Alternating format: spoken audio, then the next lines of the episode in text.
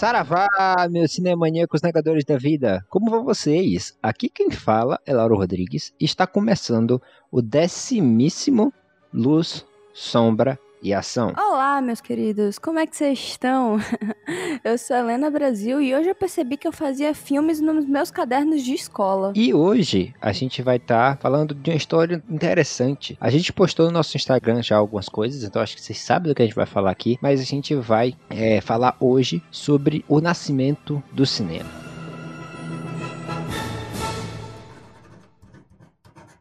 Ok, again, quiet! Roll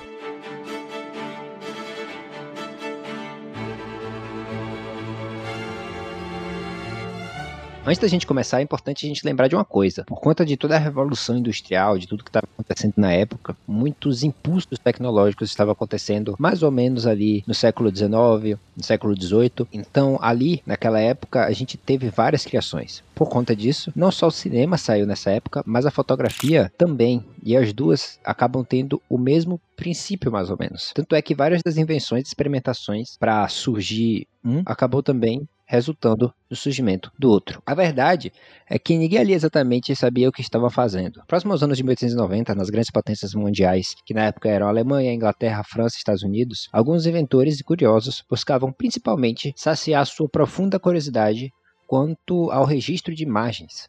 A fotografia, como eu disse, tinha acabado de surgir e eles matutavam muito se era possível dar um passo além de simplesmente tirar fotos. Muitos físicos, como Michael Faraday, estudavam o efeito das imagens se movendo rapidamente, mas foi apenas algumas décadas depois que isso começou a ser explorado de verdade. Eles buscavam desenvolver tecnologia e maquinário para realizar dois feitos principais. O primeiro era a projeção de imagens através da luz e explorar um efeito óptico chamado persistência da visão.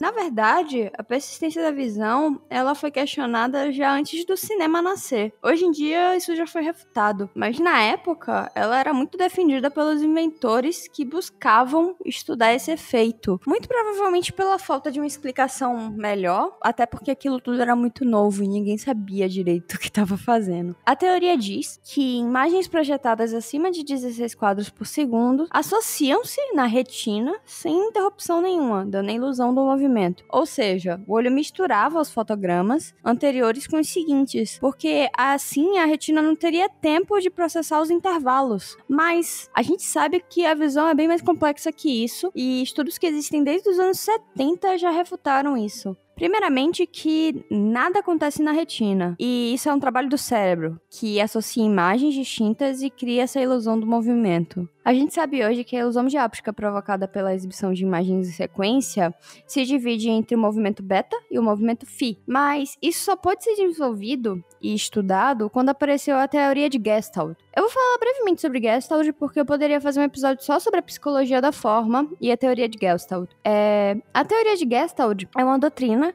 que defende que para se compreender partes é preciso antes compreender o todo. A excitação cerebral não se dá por pontos isolados, mas sim por extensão. A primeira sensação que você tem já é de forma, já é uma coisa unificada. Postulado de Gestalt, no que se refere a relações psicofisiológicas, pode ser definido como que, em todo processo consciente, a forma é psicologicamente percebida. Isso está estreitamente relacionado com o processo fisiológico cerebral, ou seja, nada acontece na retina.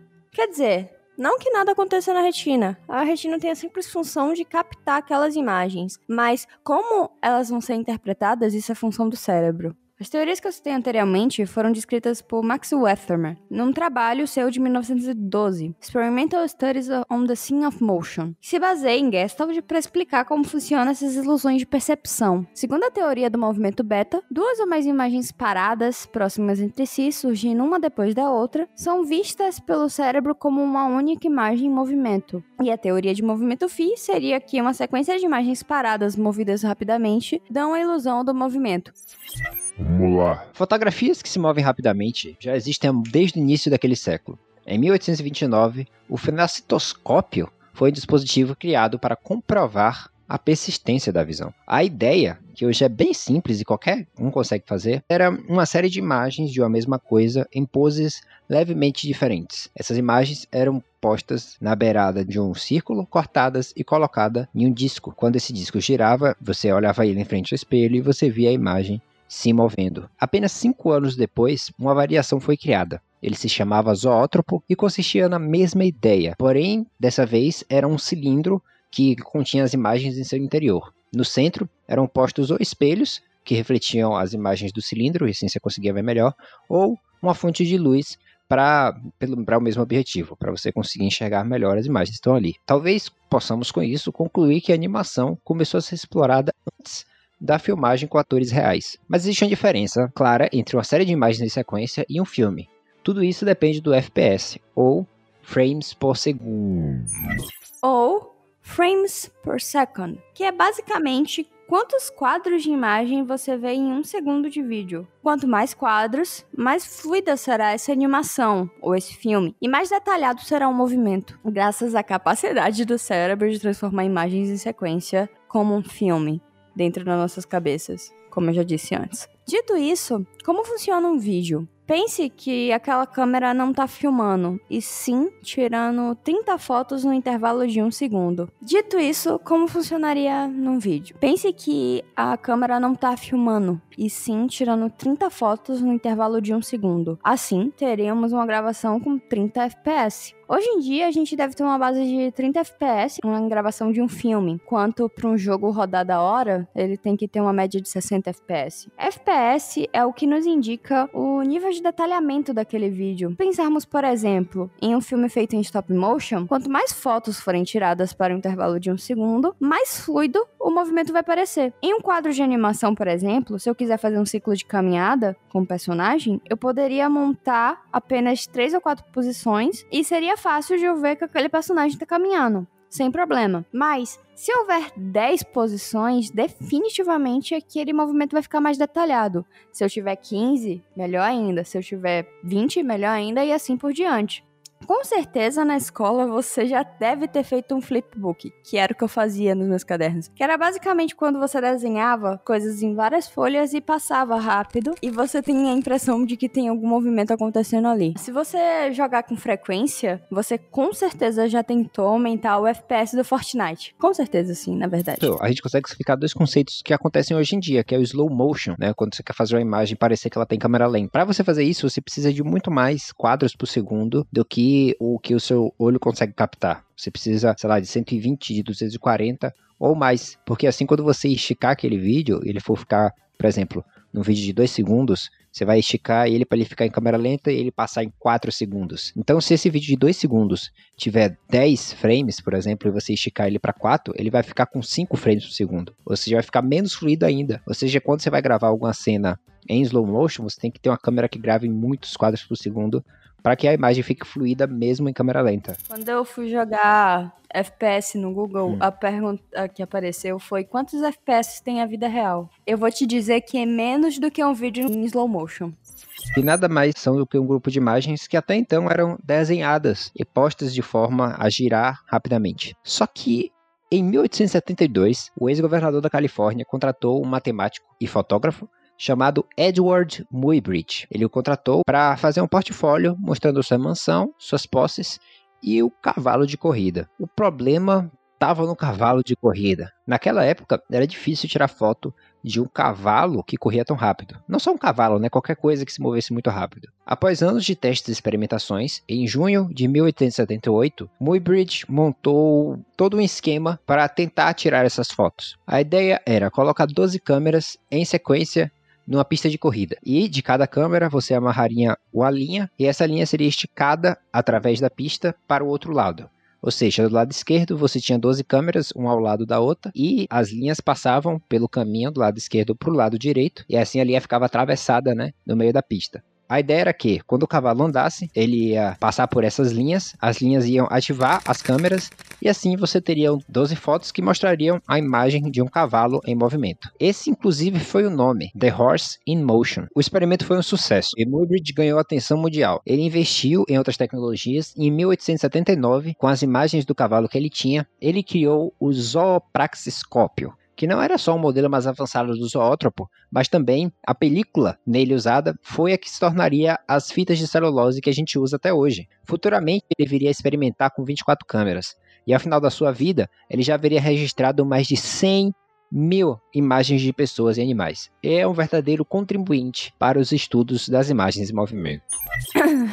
É, muitas formas de películas existiram durante a história, mas o conceito sempre foi o mesmo é uma película, ao longo dela, vários quadros ou frames, com um espaçamento que coincida com abrir e fechar do obturador, que é aquele negócio que abre e fecha da câmera, eles são movidos através de perfurações nas laterais. Os frames já foram de vários tamanhos, tanto para se adequar ao equipamento de gravação quanto da projeção. É legal entendermos como que a imagem que está na sua frente é transportada para a película. O que acontece é que o filme é coberto por halogeneto de prata, que está lá na forma de grãos muito pequenos, 50 vezes menores que um fio de cabelo. Quando esse composto é atingido pela luz, ele muda de uma cor mais escura para uma cor mais clara. E se você lembra das suas aulas de física ou do nosso sétimo episódio sobre luz e sombra, você já sabe que a luz sai da fonte, bate no objeto e reflete nos seus olhos. Porém, aqui ela reflete no, no material do halogeneto de prata, queima, assim gerando uma imagem com o branco onde foi atingido pela luz e o preto onde a luz não atingiu.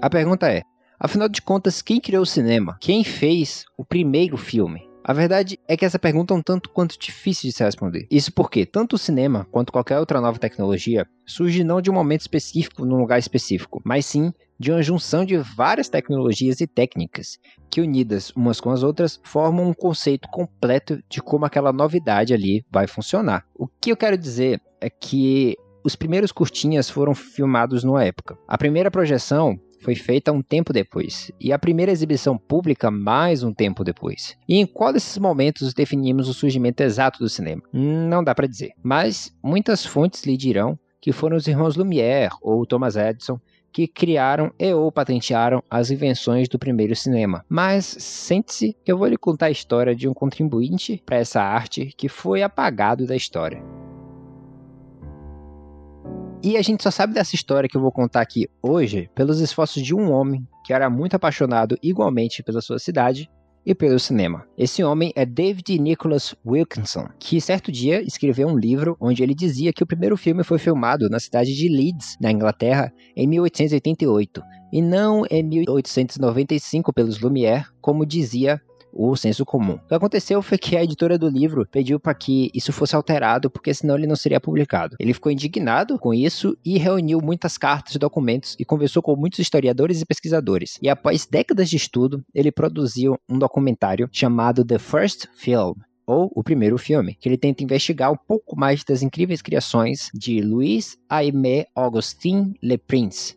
Esse que seria não só o pioneiro, mas principalmente o mais talentoso desses que foram os primeiros cineastas. Essa história toda começa em janeiro de 1888, quando uma patente de Louis Le Prince é admitida nos Estados Unidos. A patente era para uma câmera de 16 lentes, que Le Prince afirmava ser capaz de capturar as imagens em movimento e também de projetá-las. Importante lembrar que naquela época, outras 11 ou 12 pessoas ao redor do mundo estavam na corrida para desenvolver a mesma tecnologia. Por conta disso, os inventores tentaram conseguir patentes o mais rápido possível e no maior número de países possível. A câmera era impressionante. Um caixote de madeira com 16 lentes que tiravam fotos em sequência, formando assim um movimento. A ideia era exatamente a mesma de Muybridge quando fez o Horse in Motion, porém, no lugar de 12 câmeras individuais, ele criou um único equipamento com 16 lentes. Tá, então aqui foram feitos os primeiros filmes? A verdade é que não dá para saber. Le Prince experimentava muito com alguns tipos de filme que não sobreviveram ao tempo O primeiro era de papel. O problema dele é que era muito frágil. Ele rasgava facilmente com a movimentação dos rolos e se desfazia também muito facilmente com o tempo e a erosão da água, do ar, etc. O outro filme que ele usava muito era o de vidro, e ao contrário do anterior, ele era muito rígido e por conta disso quebrava muito facilmente. Por isso, só temos registro de um fragmento de imagem que foi feito com essa câmera. Ela se chamava Man Walking Around a Corner, ou O Homem Andando por volta da esquina. A questão é que, por termos menos de um segundo, é impossível chegar à conclusão se era uma sequência de imagens, como a invenção de Muybridge, ou se era realmente o primeiro filme. Independente disso, Louis Le Prince desenvolveu alguns meses depois uma câmera de lente única. Essa sim era capaz de registrar uma imagem em movimento e dessa forma, em 14 de outubro de 1888, foi filmado Roundhay Gardner Scene. E esse foi o primeiro filme do cinema. É incrível como um fragmento de apenas dois segundos de filme é capaz de impressionar. Essa filmagem, que me arrepia até hoje, mostrava nada mais que um grupo de pessoas andando ao lado de uma casa. E é aqui que vemos a genialidade de Le Prince. Como veremos já já, as primeiras filmagens de Edison e dos Lumière eram muito documentais e de certa forma abrupto.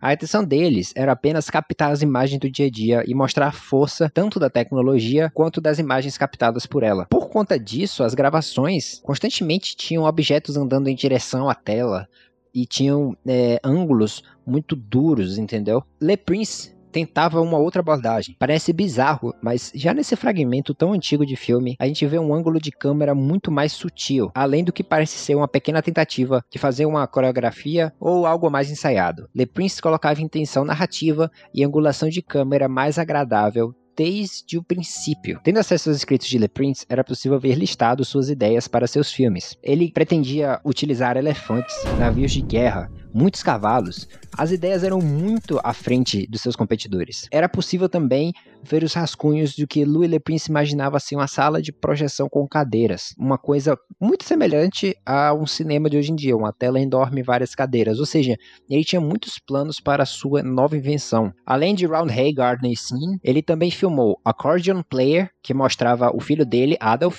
tocando acordeon. E outro muito famoso também que ele filmou foi Traffic Crossing Leeds Bridge, que mostrava o tráfego atravessando a ponte de Leeds. O interessante desse último é que numa carta de um dos principais parceiros de invenção de Le Prince, ele diz que a máquina estava pronta e tinha tanta qualidade que era possível ver a fumaça saindo do cachimbo de um pedestre. Agora você imagina, naquela época, em 1888, você tinha uma câmera que tinha uma qualidade para conseguir captar a fumaça saindo do cachimbo de um cara atravessando uma ponte. Essa afirmação ela ficou em dúvida durante muito tempo, mas apenas recentemente quando a câmera do Le Prince conseguiu ser reconstruída, hoje em dia ela foi remontada, né? A câmera original ainda existe no museu, mas eles reconstruíram uma para eles poderem mexer e ver como é que ela funcionava. E quando eles fizeram isso, mostraram que sim, a câmera tinha uma qualidade altíssima se comparada com as outras da mesma época. Mais uma vez provando a genialidade não só do artista, mas também do grande inventor que foi Louis Le Prince. Muitos estudiosos consideram Le Prince o pai da cinematografia, mas a verdade é que ele foi muito mais que isso. Ele também foi o primeiro diretor, o primeiro cameraman e o primeiro produtor da história. Tá, mas se ele foi tudo isso, por que, que ele não ganhou destaque? Por que, que se você fizer uma pesquisa rápida no Google ou ver um vídeo no YouTube, todo mundo vai dizer que foi Thomas Edison e os Lumière que criaram o cinema? O que acontece é que em setembro de 1890, Le Prince se preparava para ir aos Estados Unidos para fazer a exibição do seu trabalho pela primeira vez. Antes de partir, ele decidiu ir à cidade de Dijon para visitar o seu irmão. No dia 14, eles foram juntos para a estação de trem, onde Le Prince iria a Paris e assim pegaria o barco para os Estados Unidos. Porém, quando o trem chegou a Paris, Le Prince e a sua bagagem não estavam lá.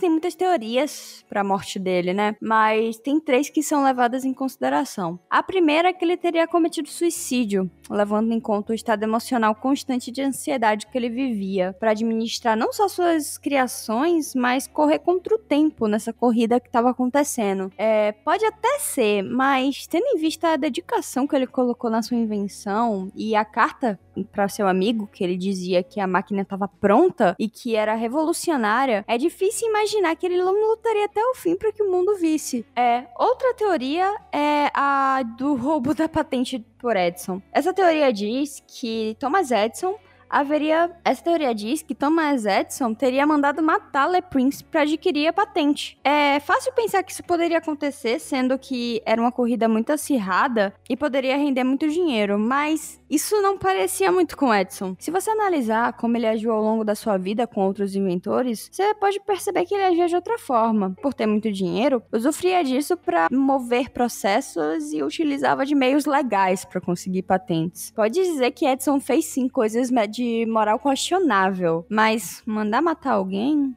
Não sei, acho que talvez isso não seja possível. E outra teoria, que é a última que vamos falar hoje, é que na visita que ele tinha feito pro seu irmão, eles haviam discutido, por causa da herança da mãe, a fim de ficar com ela. Briga por inventário familiar, tá desde aí, né? E o irmão de Le Prince teria o assassinado. Também interessante, porém, pelas cartas, nós vemos que Le Prince teria uma boa relação com sua família. Além do mais, o irmão dele era um arquiteto bem sucedido e não tinha necessidade de brigar por conta de dinheiro. Mas a gente também tem que considerar que ele sumiu, né?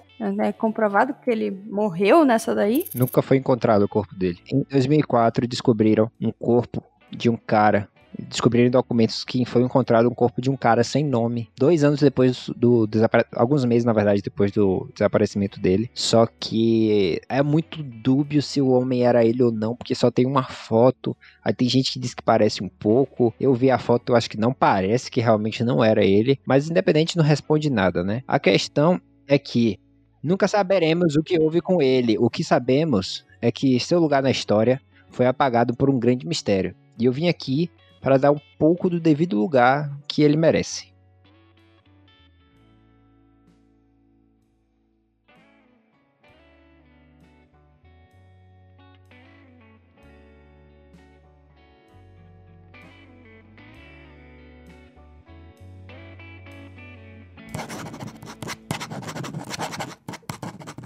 Okay!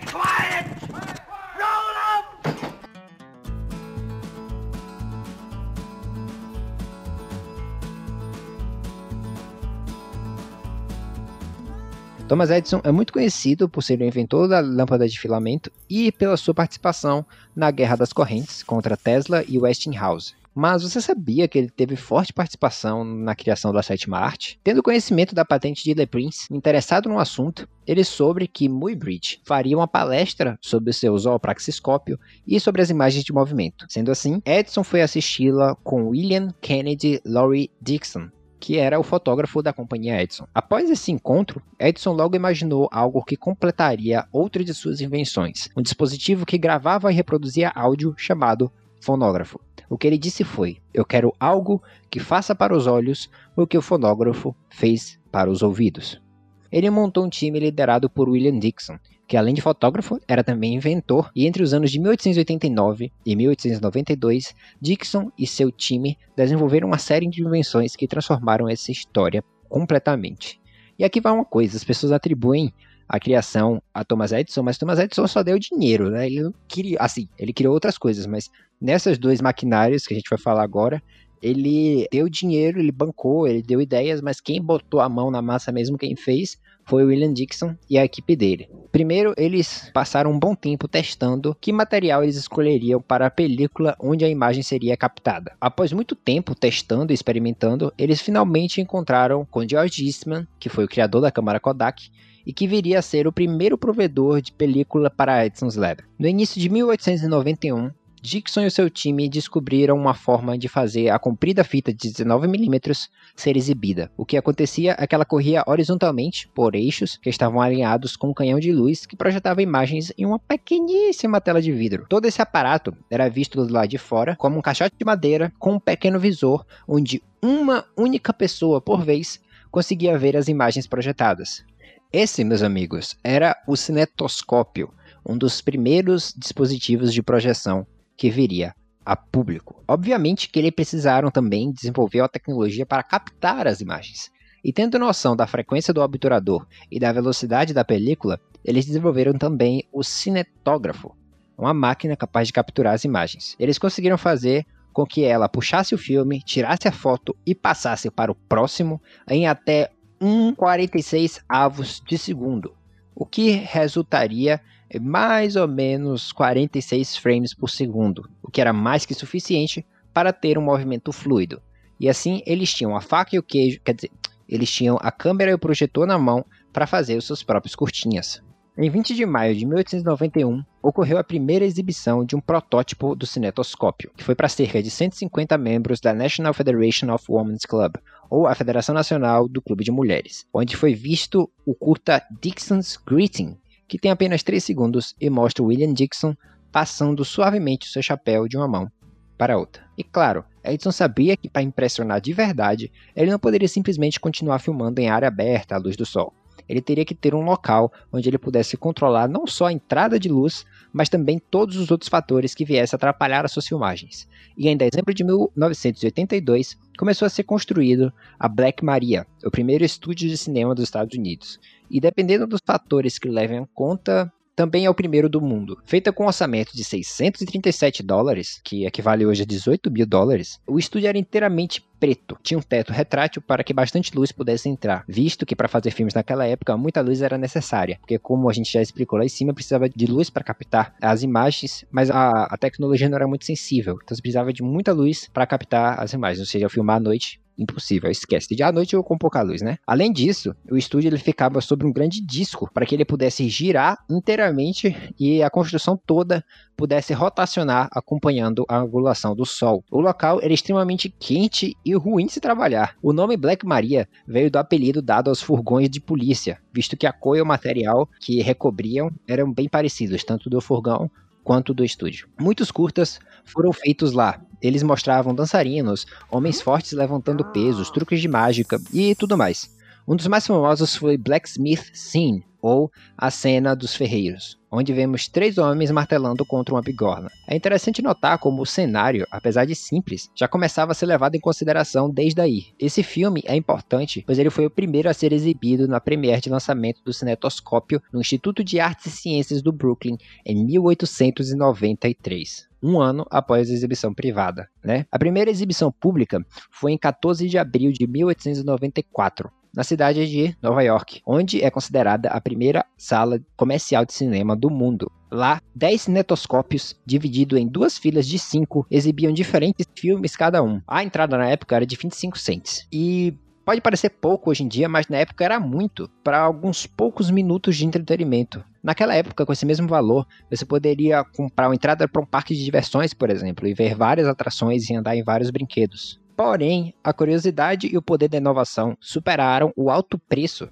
E o cinetoscópio foi um sucesso, gerando para a companhia Edison mais de 85 mil dólares, o que hoje em dia equivaleria a mais ou menos 2 milhões de dólares. Agora converte pro real, vai. Converte pro real. Vemos aqui também as primeiras relações entre estúdio, bilheteria e investidores, uma vez que o projeto começou a dar certo e outras pessoas entraram na jogada, diversificando o que era filmado e onde tudo isso era exibido. Logo, coisas como um trecho de uma partida de boxe era possível ser assistida por 22 dólares, e outras salas também foram abertas, espalhando essa linguagem por muitos lugares. Lembrando que a partida não era a partida inteira, tá? Era só o nocaute, um pequeno pedacinho do nocaute. Você pagava 22 dólares para ver. Só três meses depois do lançamento comercial dos primeiros filmes, já veio o primeiro caso de censura contra um filme que se tem registro. O caso aconteceu contra um filme que mostrava a Carmencita, que é uma dançarina espanhola muito famosa nos Estados Unidos. As alegações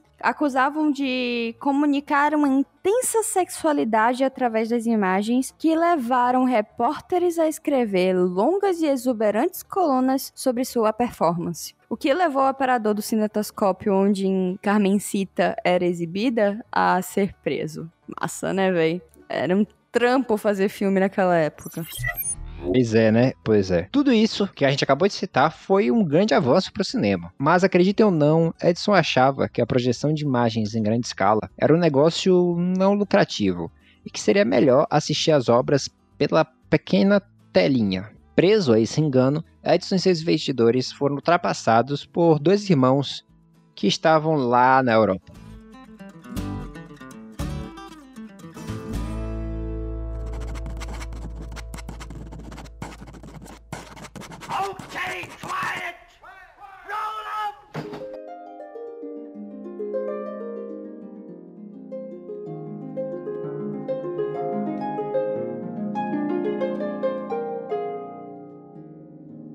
Antes de falar deles, temos que citar Leon Bolly, que, assim como todos os outros, estava estudando fotografia quando patenteou, em 1892, uma máquina que era capaz de gravar e projetar filmes de forma eficiente. Foi nomeada Cinematographie Leon Bolly, mas um ano depois ele a renomeou, sendo o nome final apenas cinematógrafo. Infelizmente, em 1894, Bolly não conseguiu mais pagar pela patente e ela foi vendida para, aí sim, Louis e Auguste Lumière. Esses dois irmãos escolheram esse aparelho, pois eles perceberam a capacidade que ele tinha de sincronizar perfeitamente a passagem do filme com o fechamento e a abertura do obturador. E após comprar as patentes, eles decidiram então melhorar a invenção e torná-la única. Tirando o equipamento do Le Prince, que havia desaparecido, o dos Lumière mantinha excelência em concluir a tarefa de gravar, revelar e projetar as imagens. Eles também conseguiam utilizar um espaço menor em um filme sem puxadores, que permitia a exibição de 50 segundos de filme, ao contrário dos poucos segundos dos seus concorrentes.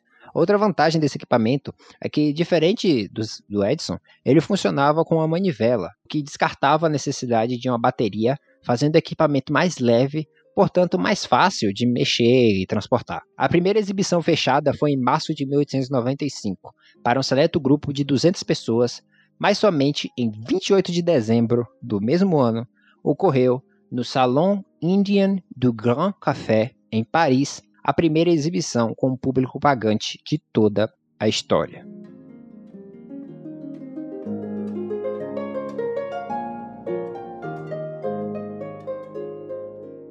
Como eu disse, muitas coisas podem ser consideradas o nascimento do cinema, mas foi a partir daqui que ele se consolidou por quase um século, até que o home video ganhasse força. A ideia até hoje ainda é a mesma. Um grupo de pessoas entram numa sala com pouca luz e se sentam nas cadeiras.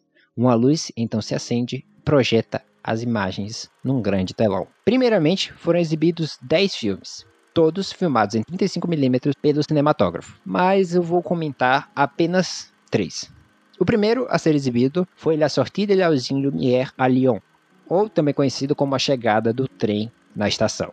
Esse filme é muito famoso por mostrar um grupo de pessoas saindo da estação de trem. Como eu já havia dito antes, a ideia aqui era exuberar a capacidade de ação da força das imagens capturadas. Então você tinha as pessoas sempre vindo em direção à tela, você tem o trem vindo em direção à tela e tudo mais. O segundo filme que foi exibido foi Le Jardinier, ou La Rosée à Rosée, que vemos um curtinha, né, em que tem um rapaz regando o jardim, um garoto se aproxima e prende o fluxo de água da mangueira com seu pé. Quando o jardineiro olha para dentro da mangueira para ver o que é que a entupia, o garoto retira o pé e o rapaz se molha completamente. Aqui a gente vê a primeira intenção humorística do cinema, o que seria a primeira piada do cinema, o que seria a primeira comédia do cinema. Por último, nós temos o quinto filme exibido, que se chama La Pêche au Poisson Rouge, que o ponto interessante desse, que mostra um grupo de homens saindo de uma embarcação, é que ele foi filmado durante a tarde e exibida no mesmo dia durante a noite. Se hoje em dia já é difícil, imagina a correria na época de você filmar uma parada que vai ser inovadora e vai ser exibida naquela noite. O interessante dos Lumière é que eles não eram bons apenas na tecnologia da projeção. Eles também eram muito bons em marketing. Bem, desde que existe venda, existe o marketing. Com cinema não seria diferente. É interessante você ver como nos cartazes publicitários que eles publicavam na época, publicavam no jornal, tá? Na época, o é, com Lambi Lambi, essas coisas, o nome Lumière sempre estava em destaque parecia, uma de certa maneira, uma forma de associar essa inovação magnífica com o nome deles. Além disso, a imagem desenhada, a ilustração dos cartazes, assemelhava-se com propagandas atuais, com famílias sorrindo e se divertindo enquanto assistiam filmes. Não parece nem um pouco inovador quando a gente fala dessa forma, porque estamos em 2021 e estamos acostumados de ver isso. Mas Imagina você estar em 1895 e falassem para você que você poderia se divertir assistindo filmes. Era equivalente a gente ver um comercial hoje de pessoas se divertindo andando em carros voadores. Apesar de terem sido importantes para construir o cinema que conhecemos hoje em dia, a passagem dos Lumière foi meio breve. Em paralelo com o desenvolvimento do cinematógrafo, eles trabalhavam também em uma tecnologia para fotos coloridas. E após a sua aventura pelas imagens em movimento, eles julgaram que o cinema seria uma arte sem muito futuro e decidiram focar no projeto das fotos. E aqui eu decidi fechar esse primeiro arco, porque apesar de muito primitivo, as primeiras dinâmicas de produção e exibição foram pensadas. Interessante percebermos como essas pessoas influenciaram mentes importantes e chegaram a locais tão importantes quanto. Eu já falei um pouco sobre o cinema africano aqui, mas você sabia que o Egito foi um dos primeiros países estrangeiros a receber o cinematógrafo dos Lumière? Outra coisa interessante também é que naquela primeira exibição de 28 de dezembro estava presente Georges Méliès. E esse cara, depois de vislumbrar o que estava em sua frente, também viria a revolucionar o cinema. Tudo isso vamos ver futuramente dessa nova série que falamos sobre a história do cinema.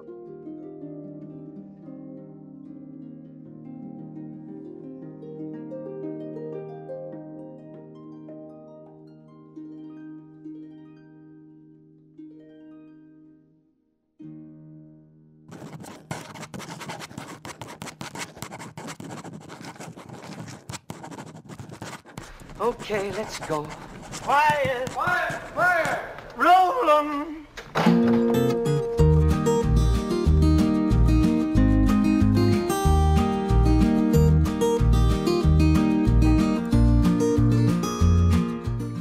Yay! Finalmente gravamos. Falta o fim, não? Esse é o fim, acabou. Agora recomendações.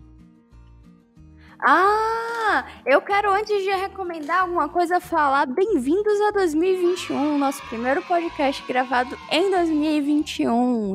Este ano maravilhoso, já sabemos que o Butantan, o funk lançou uma vacina aí, gente. Vem com bumbum tantan, vem com bumbum tantan. Eu vou dar Então. bem pra eles botarem a vacina em mim. então, chegamos aqui ao fim desse, desse primeiro episódio dessa, dessa série aqui em que a gente vai contar um pouquinho sobre a história do cinema. Me digam se vocês gostaram, se vocês não gostaram. E agora a gente vai falar aqui um pouquinho sobre recomendações, né? E eu não poderia recomendar outra coisa senão o documentário The First Film. Ele só está disponível no Vimeo, mas é bem baratinho para alugar, acho que é um dólar e cinquenta, que não é tão barato assim, né? Quase seis reais, mas é baratinho. É uma experiência muito boa e conta toda a história do Le Prince, do Wilson, é, pesquisando procurando e falando com várias pessoas. E é bem Eu interessante. vou recomendar é, o que eu mais tenho consumido essa semana, que é os stand-ups da Bruna Louise. É interessante porque ela tem um movimento muito da hora de mulheres na comédia. É, desses grandes stand-uppers que temos o, hoje em dia, o Thiago Ventura, o... Como é o nome daquele doido lá? Eu Aquele, sempre esqueço o nome. aquele O mesmo. Murilo Couto. Ah, Murilo sim. Couto, Thiago Ventura e a Bruna Louise tá de pau a pau com esses caras, sabe? E a gente não tem muito conhecimento sobre mulheres fazendo stand-up. E ela tem um, um- um- uma linhagem muito legal de trazer pro show delas outras mulheres. E incentivar, né? De trazer as mulheres na comédia. Então é muito interessante. Assistir o stand-up dela é muito da hora, porque ela traz várias abordagens femininas, ela fala de assuntos é, femininos. Então, vale muito a pena. É, é engraçado que ela comentou uma coisa no último, em um stand-up que eu vi dela, que ela falou que mulher tem um pouco de restrição com o stand-up, porque a gente tá acostumado a chegar no stand-up fazendo piada com mulher. Uhum. Fazerem piada com loira, fazerem piada com. Sabe? E não tá tendo mais isso, sabe? É, pelo menos esses caras novos aí que estão, eu não vejo tanto isso. Então, eu recomendo super. Outra coisa, o Mais Que Oito Minutos, com Rafinha Bastos. E Baiana Assistant, que é o que eu mais tenho ouvido no Buzu. É isto. Eu tenho pra recomendar. Tu lembrava que era uma tua ou uma minha, né? Porque tu já falou tudo aí de vez, então foda-se. A minha, É, qualquer coisa é só cortar, Pronto, pivete. a minha recomendação pra vocês é, é a música do Bin, que se chama Marília Mendonça. Eu gostei de ouvir essa música numa retrospectiva e eu fiquei, porra, a guitarra dessa música é bem legal.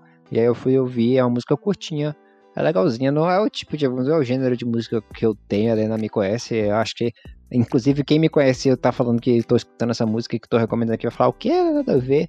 Mas. Eu achei estranho. Mas é legal. E é isso. Melhor retrospectiva. Botou os Castanhari no chinelo.